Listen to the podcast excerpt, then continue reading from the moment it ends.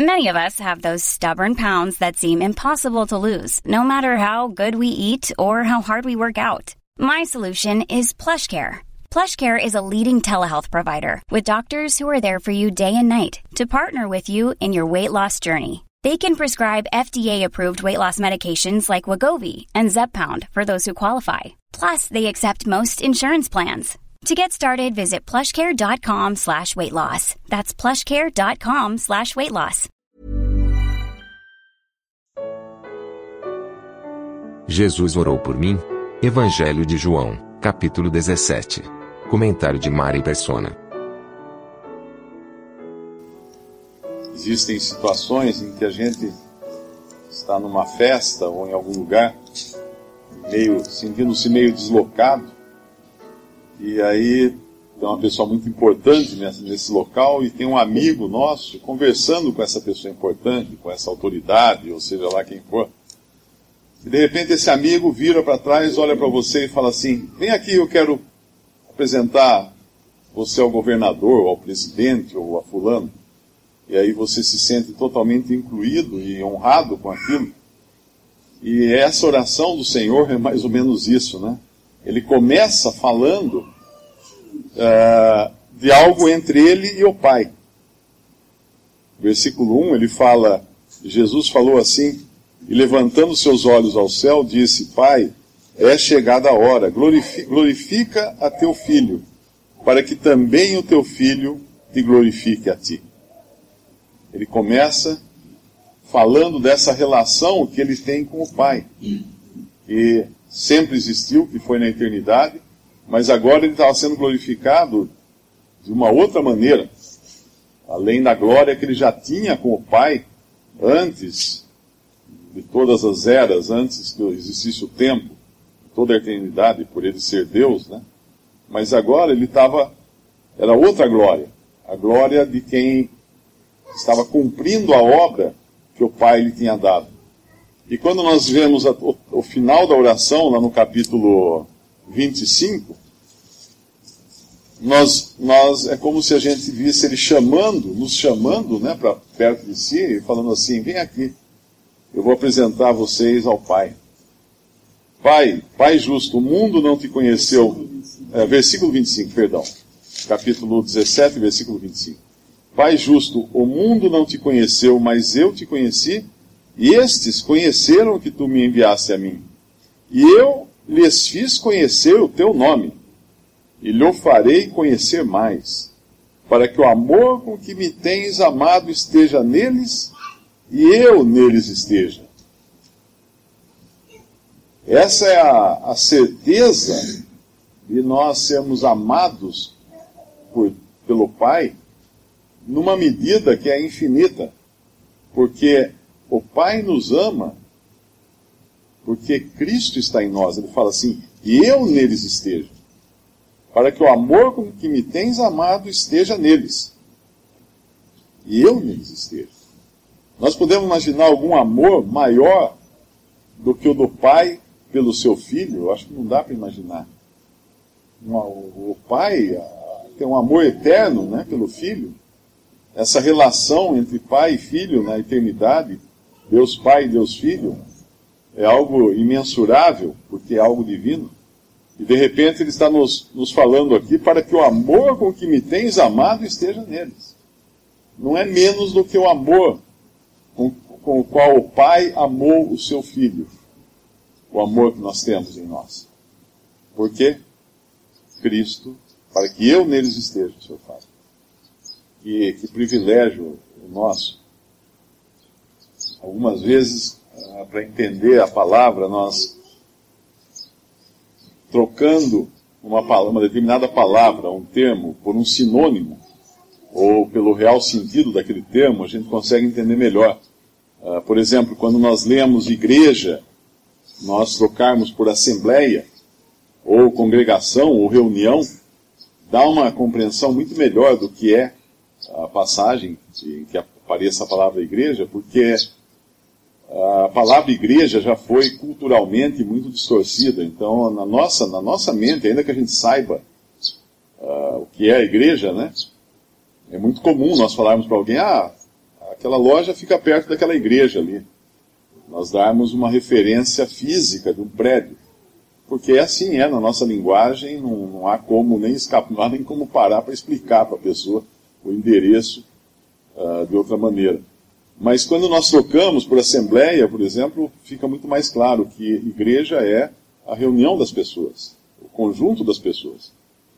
Aqui, por exemplo, no versículo 17, uh, ah, ele fala: santifica-os na verdade, a tua palavra é verdade.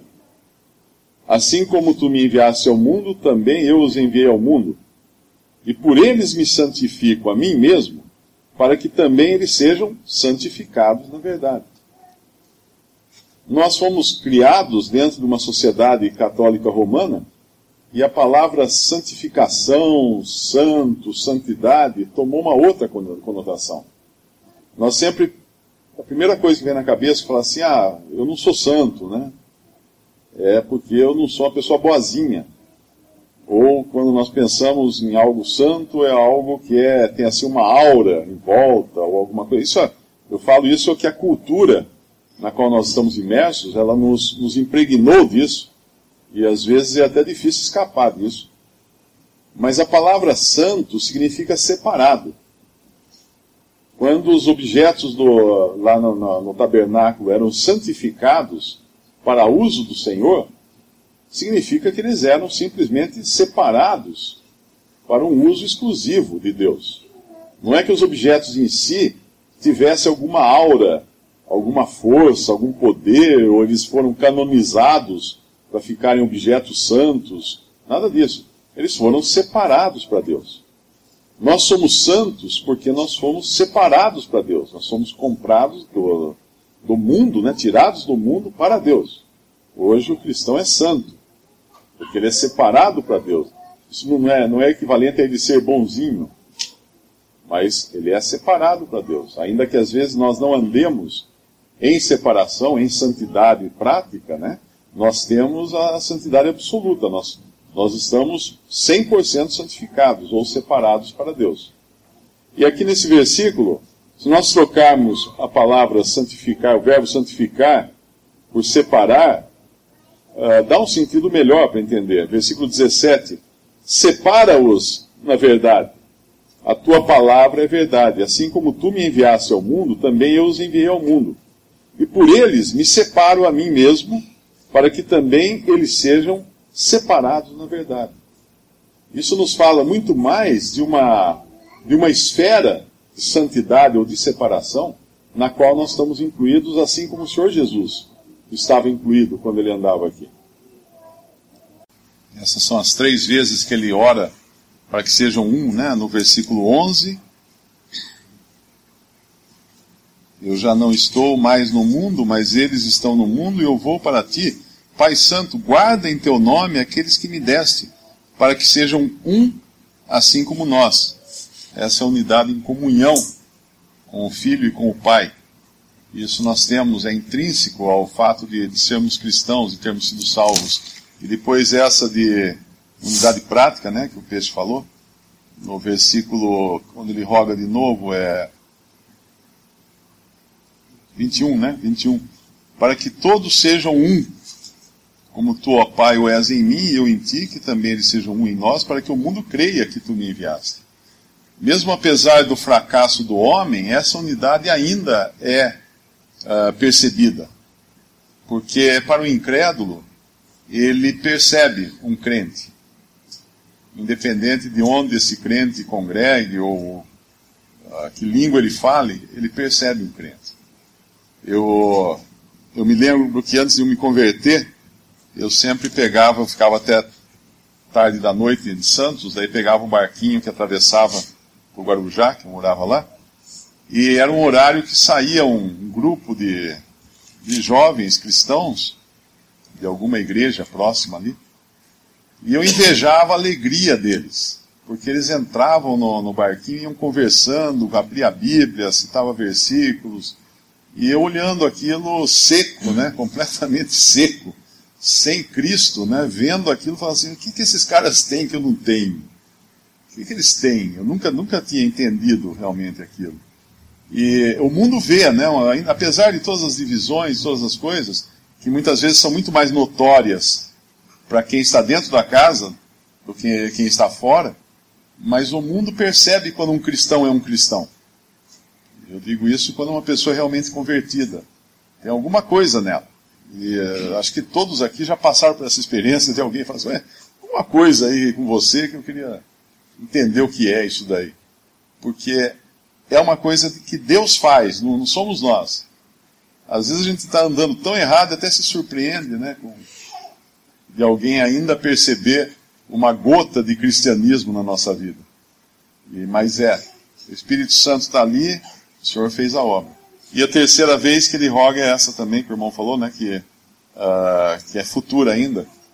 Quando todos vão, todos vão, vão perceber, quando fala assim, para que o mundo conheça que tu me enviaste a mim, e que os tens amado, a eles como me amas e tens amado a mim. Versículo 23. Para muitos, no final, será tarde demais, quando eles perceberem que Deus amou a Cristo, que o Pai amou o Filho e o Filho tem a sua noiva que ele amou. Para muitos será tarde demais, quando o Senhor Jesus vier para reinar. E que terrível dia para aqueles que realmente deixaram passar essa, essa oportunidade, né? Mas que bênção para nós quando nós vemos o Senhor Jesus orando, né, por nós.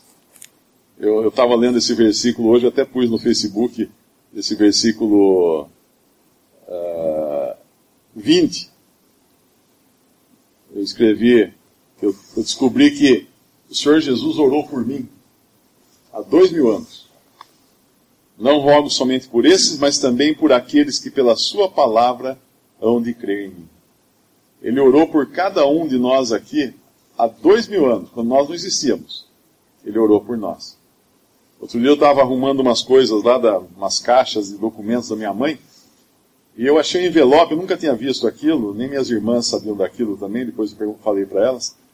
Cheio de papelzinho cortadinho assim, rasgados, tirados de pedaços de papel de pão, pedaços de caderno.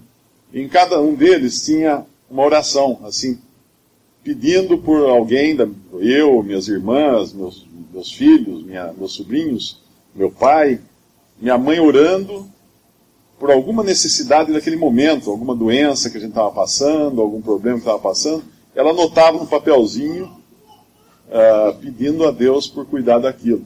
E é uma sensação tão, tão gostosa quando você descobre que a, que a minha mãe orou por mim, eu nem sabia que ela estava orando, mas ela estava orando, e ela notou essas orações. E aí você imagina o que é descobrir nesse papelzinho aqui do versículo 20, que o Senhor Jesus orou por nós há dois mil anos. Ele sabia já que nós estaríamos aqui, ele sabia quem nós seríamos, ele sabia tudo e ele orou. Não rogo somente por estes, os discípulos ali presentes, mas também por aqueles que, pela Sua palavra, pela palavra deles, hão de crer em mim. Isso vale para cada cristão e que privilégio é sabermos que o Senhor se ocupou uh, com cada um de nós. Às vezes a gente fala assim que o Senhor se ocupou com Pedro, né? e dá até uma pontinha de, de santa inveja, né? Vamos falar assim. Quando ele, ele fala para Pedro: Eu roguei por ti, para que a tua fé não desfaleça, né? Porque Pedro ia ser sacudido como numa peneira. Eu roguei por ti. E na hora que o Senhor está lá dentro com os sacerdotes e tudo, e Pedro está lá na fogueira lá fora, e o galo canta pela terceira vez, o Evangelho fala que o Senhor olhou para Pedro. Ele estava preocupado com Pedro. Eu acho que cada um de nós pode se colocar no mesmo lugar de Pedro e saber que o Senhor não só roga por nós, e esse é o papel dele agora sacerdotal diante do Pai, mas ele olha para nós também. Quando nós erramos, quando nós falhamos, ele tem um olhar para cada um de nós. O capítulo 16, versículo 28 fala isso. Saí do Pai e vim ao mundo, outra vez deixo o mundo e vou para o Pai. É, é a origem e o destino do Senhor Jesus, sempre o Pai. E tem um versículo que a gente usa muito em, em evangelismo, e a gente sempre lê assim, meio rapidamente, falando no sentido da pessoa crer em Jesus como Salvador, mas o versículo não fala isso, e justamente o versículo tem, tem uma profundidade muito maior, que é João 5, 24, que é esse reconhecimento. É o versículo 23, primeiro, que faz parte do contexto. Na verdade, na verdade, uh, versículo 23, para que todos honrem o Filho como honram o Pai. Quem não honra o Filho, não honra o Pai que o enviou. Na verdade, na verdade vos digo que quem ouve a minha palavra e crê naquele que me enviou, tem a vida eterna. E não entrará em condenação, mas passou da morte para a vida. É esse o, essa é a profundidade do que está sendo falado ali em, em, em João uh, 17, 16 e 17, né? E que a gente às vezes per, perde, passa por alto nesse versículo de João 5. Que na realidade é crer naquele que me enviou. É não apenas crer no Senhor Jesus, mas crer em toda em todo o contexto uh, no qual ele veio ao mundo, saindo do Pai, sendo enviado pelo Pai, se fazendo carne, que lá em uh, João, na sua epístola, fala que aquele que não professa que Jesus veio em carne é o anticristo, não é de Deus, é anticristo, alguma coisa assim. O, o que é isso? É entender que, que não é um, um simples nascimento, mas era alguém que já tinha pré-existência e tomou um corpo de carne. É algo muito mais elevado, muito mais sublime do que apenas um, o Senhor ter vindo ao mundo, né, nascido aqui ou alguma coisa assim.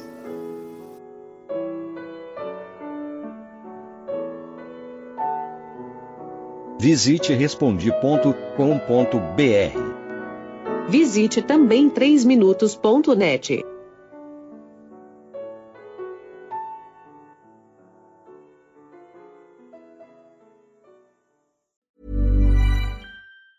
Ever catch yourself eating the same flavorless dinner three days in a row? Dreaming of something better? Well, HelloFresh is your guilt-free dream come true, baby. It's me, Kiki Palmer. Let's wake up those taste buds with hot, juicy pecan-crusted chicken or garlic butter shrimp scampi. Mm. Hello Fresh. Stop dreaming of all the delicious possibilities and dig in at HelloFresh.com. Let's get this dinner party started.